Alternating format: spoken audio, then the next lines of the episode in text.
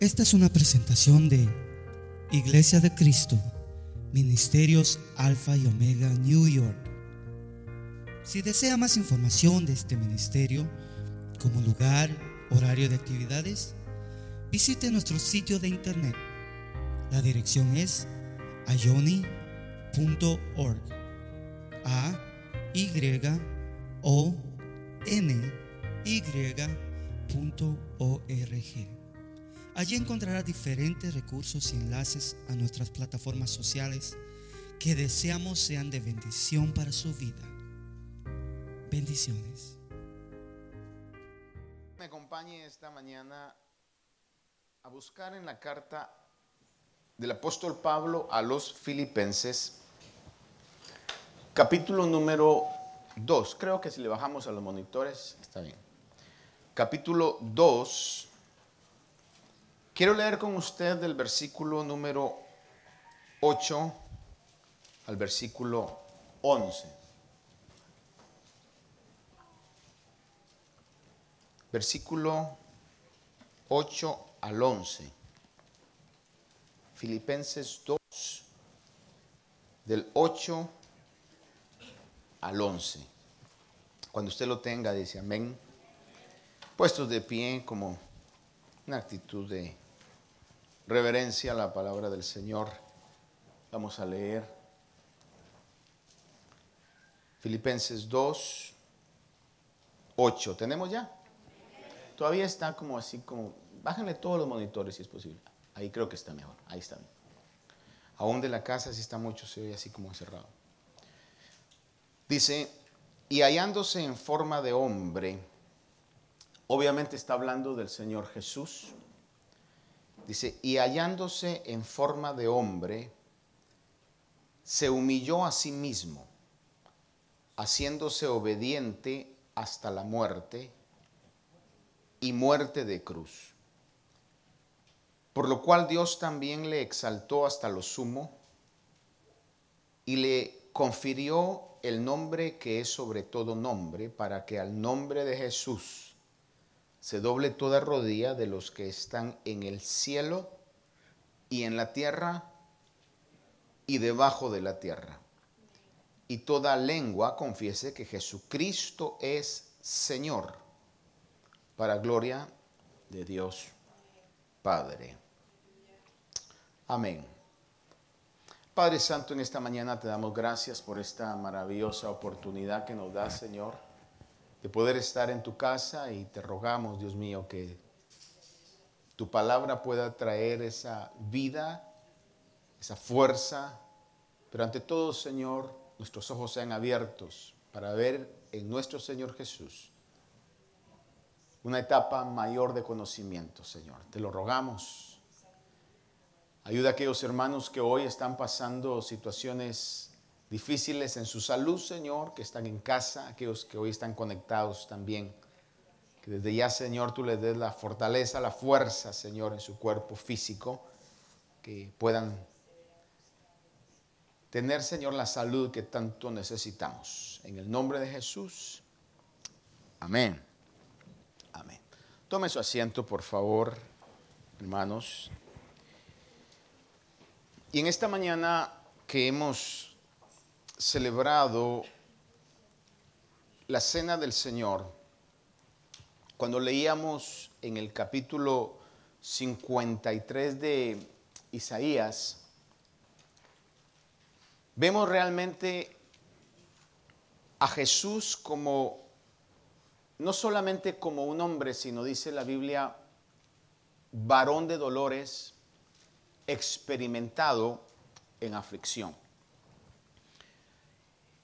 Y hoy quisiera hablar acerca de Jesús en la manera como uno de los evangelios lo pone, específicamente el Evangelio de Mateo, lo identifica como el Hijo del Hombre. ¿Cuántos han escuchado o han leído esa expresión acerca de Jesús? En la gran mayoría de casos, cuando se habla de hijo de hombre es porque él mismo se está autoidentificando como el Hijo del Hombre. La expresión Hijo del Hombre es utilizada para hacer un énfasis de la humanidad, pero también de la humildad o humillación y sencillez y la pequeñez de la persona de Jesús. Digo de la persona de Jesús porque cuando Él se hizo hombre, nació como un niño como todos los bebés nacen. Es más, posiblemente nació en condiciones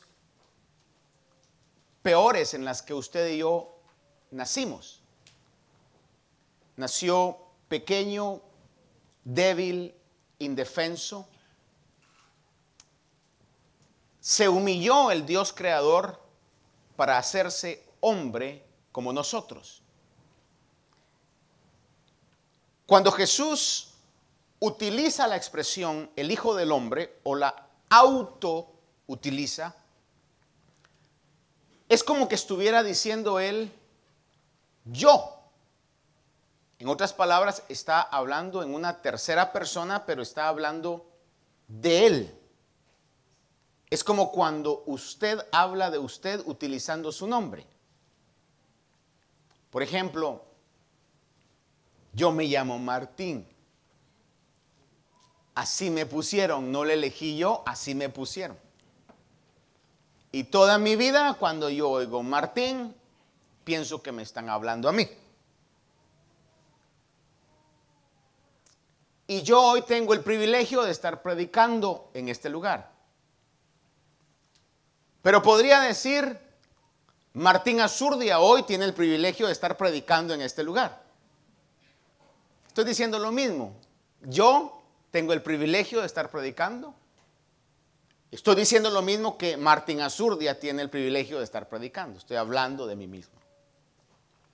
De la misma manera, cuando Jesús utiliza en su gran mayoría en Mateo la expresión el Hijo del Hombre, es como que Él estuviera diciendo, yo he venido o yo les he dado Está refiriéndose a él mismo. Jesús, fíjese que es identificado como el Hijo del Hombre. Algunos dicen 88 veces, otros realmente dicen 80 veces y un poco más de veces. En el Nuevo Testamento es identificado como el Hijo del Hombre. En otras palabras, una gran cantidad de veces que hay esta expresión o existe esta expresión en el Nuevo Testamento, es porque es importante que aquellos que estamos leyendo podamos meditar en ese adjetivo que él se está diciendo. Hay un significado en esa expresión. Jesús mismo lo utilizó de él mismo. Es decir, que la expresión hijo del hombre es una expresión importante cuando nos referimos a la persona y al trabajo del Señor Jesús.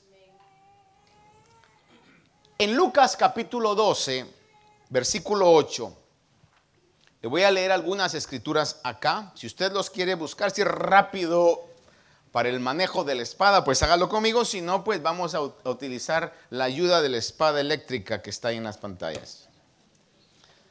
Lucas 12:8 dice, y os digo que a todo el que me confiese delante de los hombres, el Hijo del Hombre le confesará también ante los ángeles de Dios.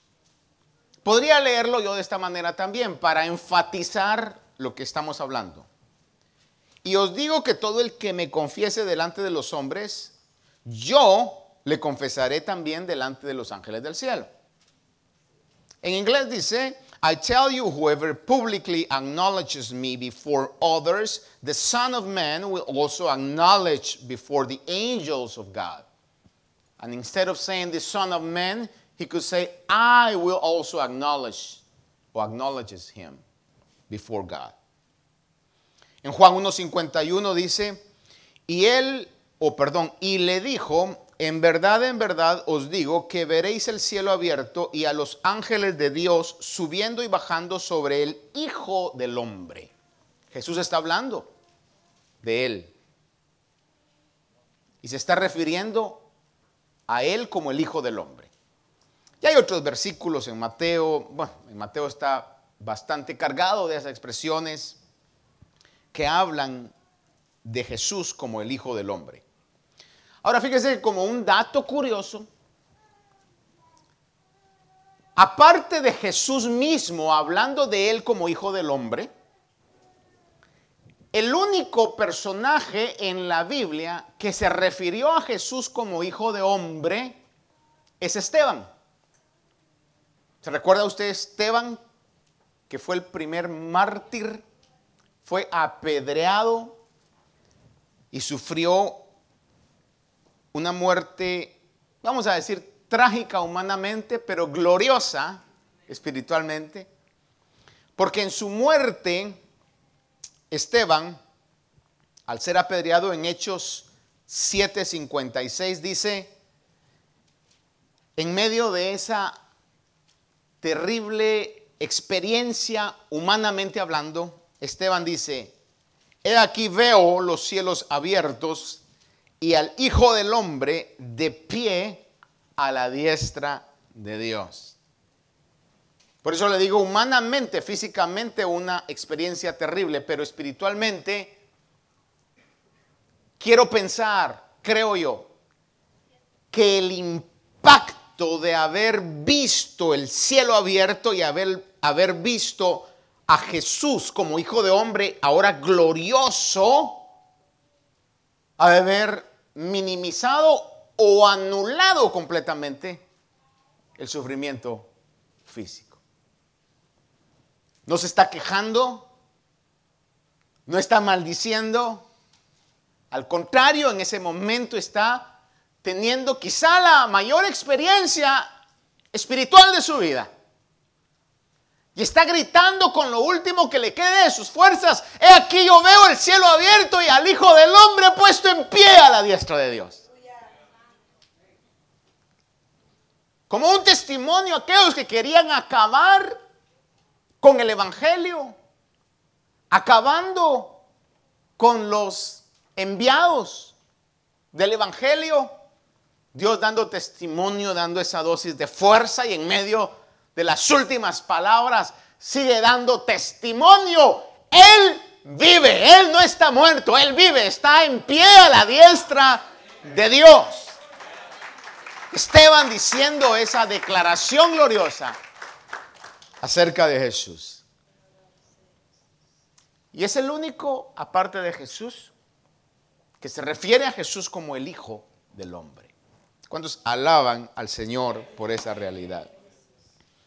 Ahora, el reconocimiento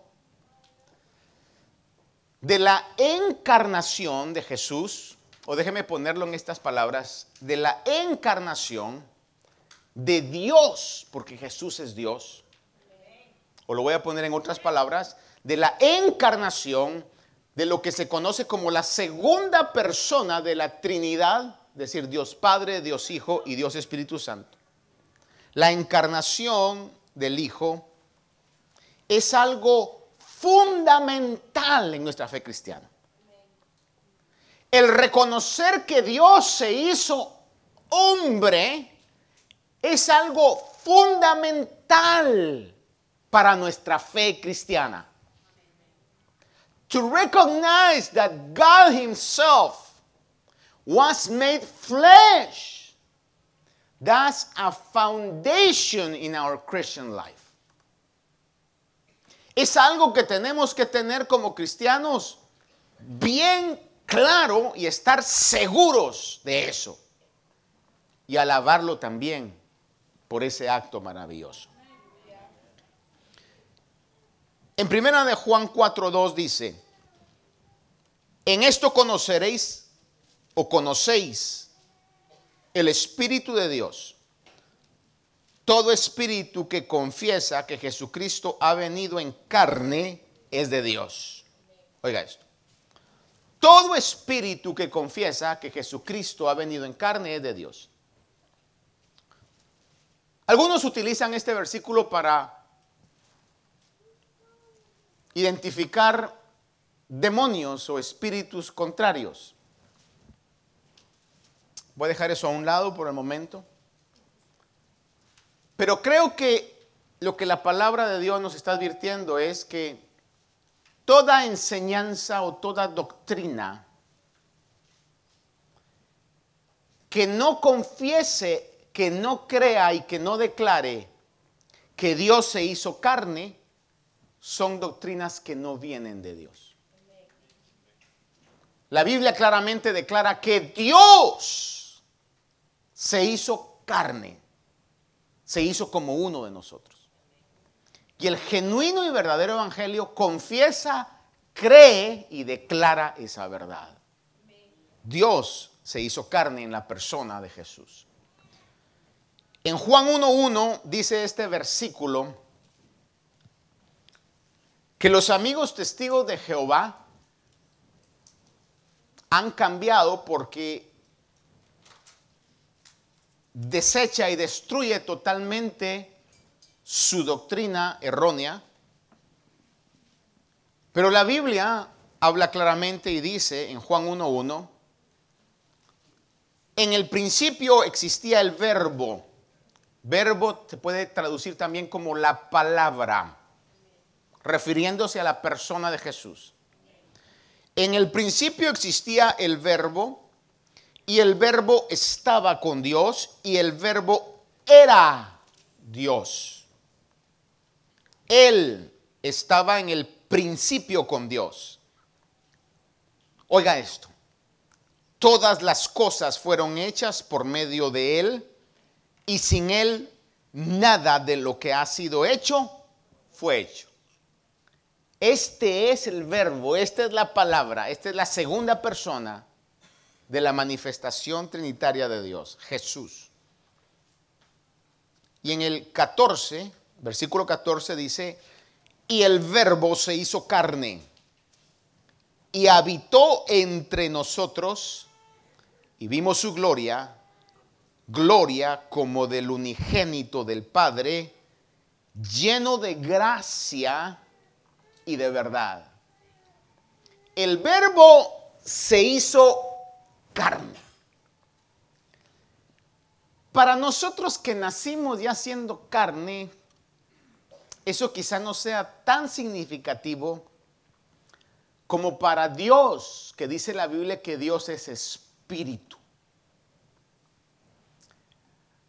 Alguien la otra vez, hablando con sus hijos porque no celebraban una fiesta pagana, y en la escuela le decían a los hijos, ¿por qué no celebran esas fiestas? Y él le dijo, ¿por qué no? Somos cristianos y no las celebramos. Y le decía a alguien, But you don't miss that. O sea, ¿no extrañan eso? Y el padre decía, pues, ¿cómo van a extrañar lo que nunca han tenido? Cuando usted no ha tenido ciertas cosas, no las extraña, pues. Por ejemplo, usted me puede preguntar a mí, pastor, ¿no extraña andar en limosina? No, si nunca me he subido a una, ¿cómo lo voy a extrañar? Quizás si me preguntan, no extraña andar en burro, ya será otra cosa, ¿verdad? Pero es decir, haga de cuenta que usted nunca ha comido caviar o soufflé o cualquier tipo de comida con nombre raro. Y le dicen, no extraña, pues no extraño porque nunca lo he probado. Es decir, lo que nunca se ha tenido, es imposible extrañar. Pero imagínense al Dios creador ilimitado, sin límites. Y que a la primera expresión de sus intenciones en las palabras, los ángeles y las criaturas se mueven para llevar a cabo sus órdenes. Venir y encontrarse en el cuerpo de un bebé que no puede hablar que lo tienen que cambiar.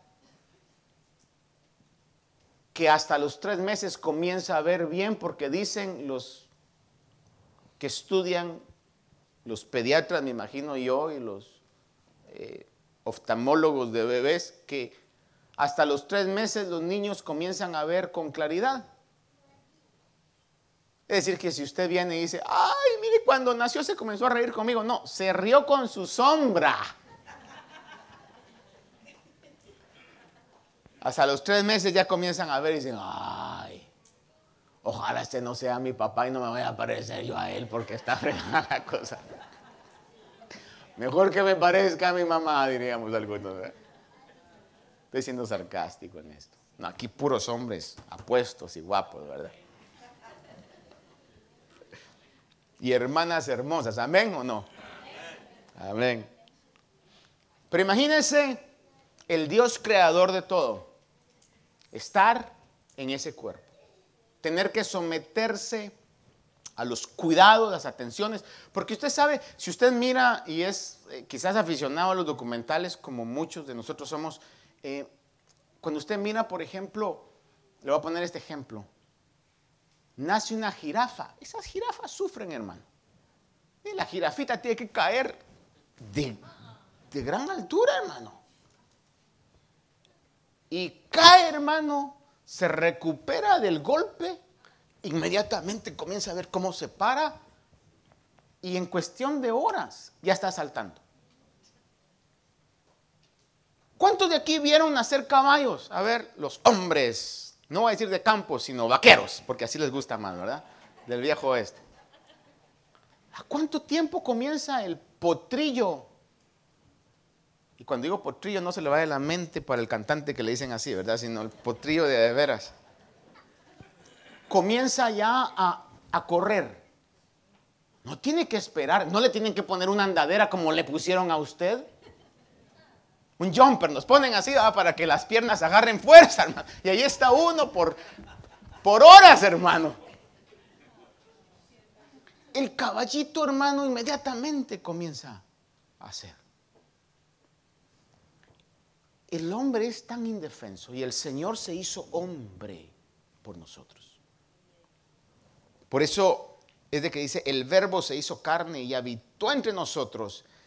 Vimos su gloria, gloria como del unigento del Padre, lleno de gracia y de verdad. Colosenses 2.9 dice, hablando de la encarnación de Jesús, hablando de, de la humanidad del Dios que se hizo carne, dice, que toda la plenitud de la deidad, de la divinidad, reside corporalmente en él. Dice, for in Christ all the fullness, fullness of the deity lives in bodily form. Dios se hizo hombre en Jesús. El Dios creador de todo se hizo una parte muy pequeña y débil de su creación. Le voy a repetir eso. El Dios de creador de todo se hizo una parte muy débil y muy pequeña de su creación. Porque eh, los seres humanos, hermano, yo sé que estamos fuertes por la gracia y la misericordia de Dios, pero a pesar de lo fuerte que podamos estar, somos débiles, hermano. Si no, mire usted un virus lo que nos hace una bacteria lo que nos hace. Cualquier tipo de enfermedad. Ya no digamos, por ejemplo, si nos vamos a comparar a las otras criaturas, a las bestias, o, alguien aquí, por ejemplo, tuviera el valor de decir, no, mira, yo, a mí me ponen en medio de la selva con un cuchillo nada más y no importa que hayan leones, llenas, lo que sea, yo salgo, dice. No, hermano. Somos súper, mega, hiper débiles. es la realidad. Y el Señor Creador se hizo parte muy pequeña y débil de su creación. Le voy a leer algunos versículos aquí que enfatizan esta verdad. Hebreos 1 del 1 al 3 dice, Dios habiendo hablado hace mucho tiempo y en muchas ocasiones y de muchas maneras a los padres por los profetas, en estos últimos días nos ha hablado por su Hijo, a quien constituyó heredero de todas las cosas y por medio de quien hizo también el universo. Él es el resplandor de su gloria y la expresión exacta de su naturaleza y sostiene todas las cosas por la palabra de su poder. Siendo Él el resplandor de su gloria, siendo Él el que sostiene todas las cosas por la palabra de su poder, se hizo hombre como nosotros. Isaías 53.3 lo leímos y dice que fue despreciado y desechado de los hombres, varón de dolores y experimentado en aflicción, y como uno de quien los hombres esconden el rostro fue despreciado y no le estimamos.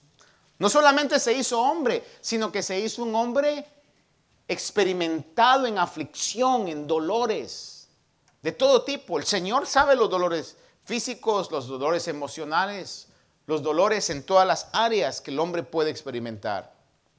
Lucas 9:58 dice, el Señor Jesús hablando con personas que querían seguirle, dice en Lucas 9:58, Jesús le dijo, las zorras tienen madrigueras y ah, las aves del cielo nidos, pero el Hijo del Hombre no tiene dónde recostar su cabeza. Es decir, que no era un hombre rico, no era alguien que tenía casas y mansiones en todo lugar y andaba en limosina, hermano.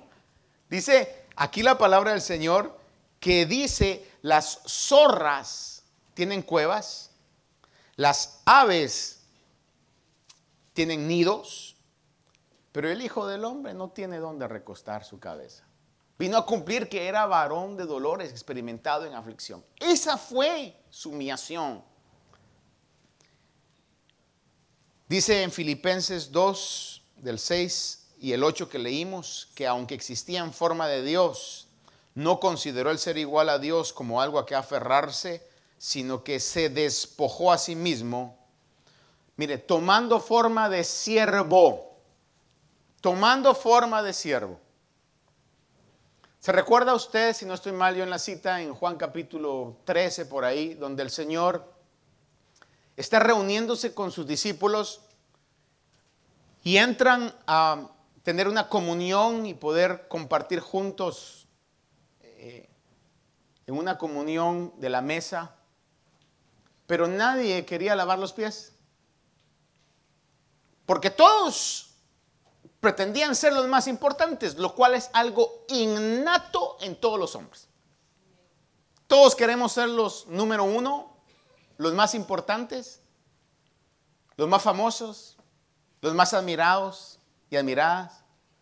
Eso está en todos y cada uno de nosotros, hermano.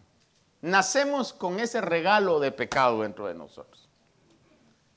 Y el Señor tuvo que darles una lección, se ciñe una toalla y comienza a lavarles los pies a los discípulos.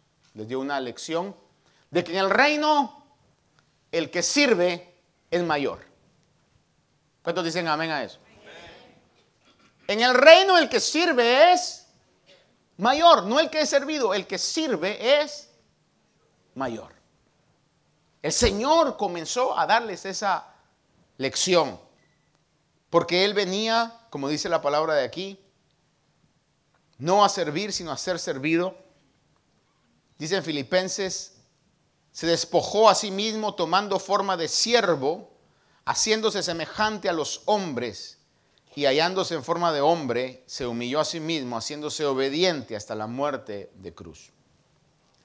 Ahora, por haberse hecho el humano o el hijo del hombre, como la expresión lo dice, por haberse hecho el hijo del hombre, puede, pudo y puede identificarse con nuestras debilidades. Porque Él se encarnó, puede identificarse con nuestras necesidades. Por eso el apóstol Pablo habla en Filipenses y dice, por nada estén afanados, sino en todo, en oración, súplica y acciones de gracia, presenten sus peticiones delante de Dios. Porque el Señor puede identificarse con la necesidad que cada uno de nosotros tenemos. Y déjeme preguntarle hoy, ¿cuántos necesitados de Dios habemos hoy en este lugar? Necesitados de fuerza, de ánimo, de fe, de su provisión, de su paz, de su gozo. de su salud, de, tantas cosas que necesitamos. Y llegamos delante de Dios y presentamos nuestras peticiones y Él nos entiende porque se hizo hombre como nosotros. En Hebreos capítulo 2, verso 17 al 18, lo leo rápidamente, dice, por tanto, hablando de Jesús, tenía que ser hecho semejante a sus hermanos en todo. ¿Escuchó eso? Tenía que ser hecho semejante a sus hermanos en todo. Por eso escogió lo más pequeño, lo más débil, la humillación más, más baja, aún hasta en su bautismo. Yo sé que usted sabe eso, pero nada más se lo recuerdo. El río Jordán, en términos eh, académicos, dice, es el nivel fluvial, hablando de ríos, o la depreciación fluvial más baja de todo el mundo. En otras palabras, o en el lenguaje que yo entiendo es, es el río que está más bajo que todos los ríos. Hasta en su bautismo, él se bautizó en el río más bajo. Haciendo y cumpliendo realmente lo que la palabra de Dios decía. Que se humilló hasta lo sumó. Su bautismo no fue en el templo, en una celebración especial, hermano, sino que fue un día común y corriente. Cuando llegó con su primo Juan, que no lo quería bautizar porque Juan sabía y decía, ¿cómo yo te voy a bautizar a ti? Juan conoció y dijo, yo no soy digno ni siquiera de desatar encorvado tus sandalias. Pero el Señor le dice, deja que cumplamos toda justicia. Se tiene que cumplir la palabra del Señor. Y dice aquí que se hizo semejante a sus hermanos en todo a fin de que llegara a ser, vea esto, y esta es una bendición para todos y cada uno de nosotros, para ser un misericordioso y fiel sumo sacerdote. ¿Cuántos hemos sido receptores o beneficiarios de la misericordia de Dios.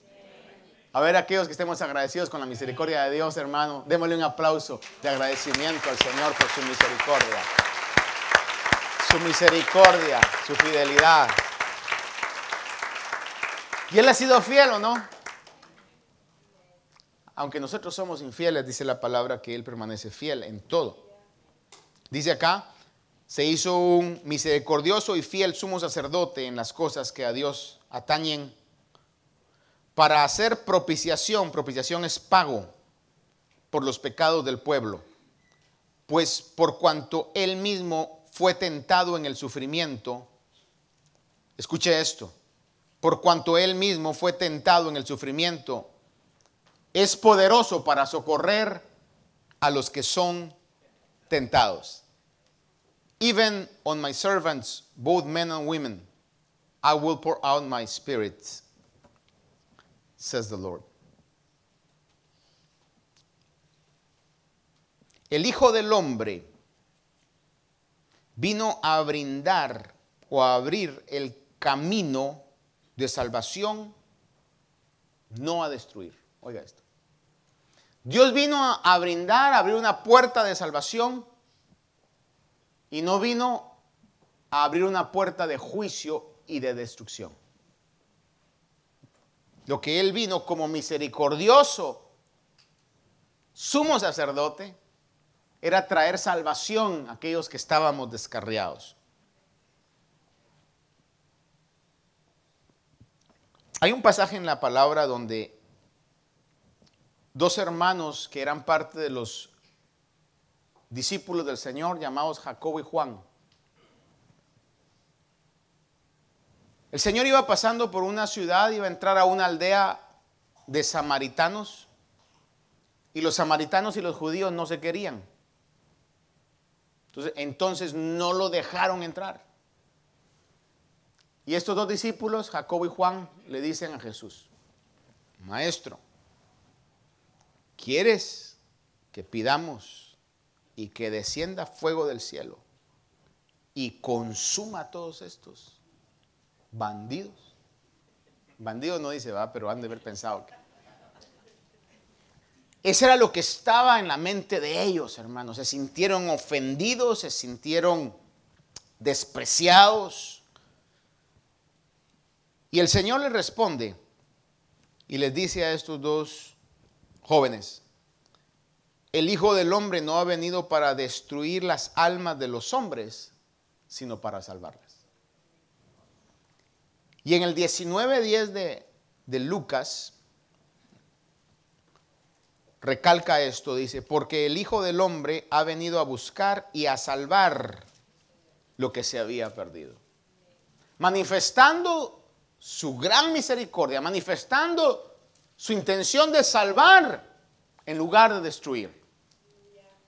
Si alguien se va a perder por la eternidad, no va a ser porque Dios lo envió, sino que por nuestras propias decisiones y el rechazo de Dios y de su misericordia, nosotros mismos elegimos pasar una eternidad en un castigo y una destrucción eterna. La Biblia dice que Dios no quiere que nadie se pierda, sino que todos procedan al arrepentimiento. Porque Él es un misericordioso y fiel sumo sacerdote que se hizo hombre para entender a los hombres y para salvar a aquellos que nos habíamos perdido. Juan capítulo 3, verso 17 al 18, después de que habla que de tal manera amó Dios al mundo, que dio a su Hijo, para que todo aquel que cree en Él no se pierda, dice en el versículo 17 y 18, porque Dios no envió a su Hijo al mundo para juzgar al mundo, sino para que el mundo sea salvo por Él. El que cree en Él no es condenado. Mire, mire tan sencillo como eso. Si alguien le pregunta a usted, ¿cómo puedo librarme de la condenación eterna? La Biblia dice, el que cree en Él no es condenado. Sin embargo, dice el versículo, pero el que no cree ya ha sido condenado porque no ha creído en el nombre del unigénito Hijo de Dios. Podrán haber muchos líderes religiosos, filosóficos, políticos. Podrán haber habido muchos hombres y mujeres célebres en la historia, pero solo uno, solo uno puede decirse que fue Dios mismo hecho hombre y su nombre es el Señor Jesús. En Hechos 4:12 dice, en ningún otro hay salvación. Escuche esto, en ningún otro hay salvación porque no hay otro nombre bajo el cielo dado a los hombres en el cual podamos ser salvos. Es directo, es enfático, en ningún otro hay salvación. No hay papa que pueda salvar, no hay sacerdote que pueda salvar, no hay profeta o cualquier, porque usted sabe y quizás ha escuchado, de gente que se autodenomina que ahora ellos son Cristos o Jesús, ungidos. No hay otro nombre. El único es el nombre de Jesús de Nazaret, que vino, murió y resucitó, dando evidencia de que era lo que decía ser el Hijo de Dios encarnado. No hay otro nombre dado a los hombres en el cual podamos ser salvos. Segunda Corintios 5, 19 dice, a saber, y este verso es maravilloso, como todos los versículos de la Biblia, pero déjeme decirle, Segunda Corintios 5, 19, a saber que Dios estaba en Cristo. Escuche esto, Dios estaba en Cristo, reconciliando al mundo consigo mismo, no tomando en cuenta sus transgresiones y ahora dice que nos ha encomendado a nosotros la palabra de la reconciliación. Dios, a ver, repita conmigo por favor, hermano. Dios estaba en Cristo. Mire, esa es una verdad maravillosa.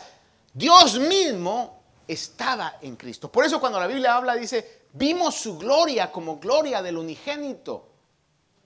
de Dios, lleno de gracia y de verdad, está hablando de esa realidad.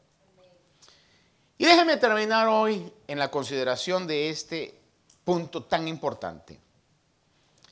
Leyéndole lo que el profeta Daniel pudo ver en visiones. Daniel comienza a tener una visión y comienza a ver diferentes bestias, leones alados, leopardos.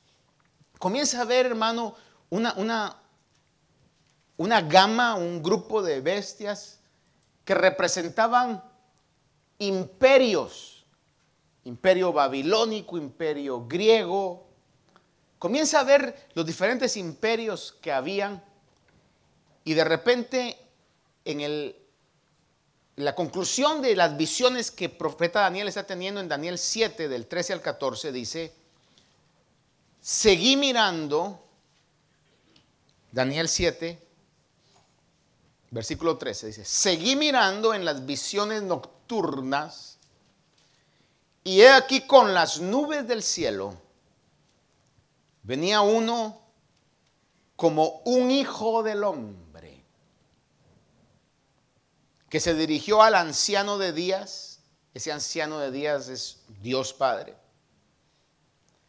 y fue presentado ante él y le fue dado dominio, gloria y reino, para que todos los pueblos, naciones y lenguas le sirvieran. Su dominio es un dominio eterno que nunca pasará y su reino uno que no será destruido. Los demás dominios pasaron. Los demás dominios pasaron. Por fuertes que hayan sido el, imperio medo-persa, el imperio griego, el imperio romano, el imperio babilónico, pasaron. Pero el reino de Dios en la persona del Señor Jesús, Daniel lo mira y dice, su dominio es un dominio eterno que nunca pasará y su reino es uno que no será destruido. Y déjeme decirle, y de ese reino, usted y yo somos parte. De ese reino, usted y yo somos participantes. Por eso es que cuando leímos en el pasaje que iniciamos, dicen Filipenses, hallándose, Filipenses 2, 8 al 11, y hallándose en forma de hombre, se humilló a sí mismo haciéndose obediente hasta la muerte y muerte de cruz, por lo cual Dios también le exaltó hasta lo sumo y le confirió el nombre que es sobre todo nombre, para que al nombre de Jesús se doble toda rodilla de los que están en el cielo y en la tierra y debajo de la tierra, y toda lengua confiese que Jesucristo es Señor para gloria de Dios Padre. Amén. Esta mañana, Señor, te damos toda la gloria porque tú eres el que eres, el que eras y el que será. Póngase de pie, levante sus manos delante de Dios y dígale, Señor, tú eres el Señor. Tú eres el Señor. Tú eres nuestro Dios. Un día dice que toda lengua va a confesar, toda rodilla se va a doblar. Esperamos que esta meditación haya bendecido su vida. Si desea más información de este ministerio, como lugar, horario de actividades, visite nuestro sitio de internet. La dirección es ayoni.org. A y o n y.org. Allí encontrará diferentes recursos y enlaces a nuestras plataformas sociales que deseamos sean de bendición para su vida. Bendiciones.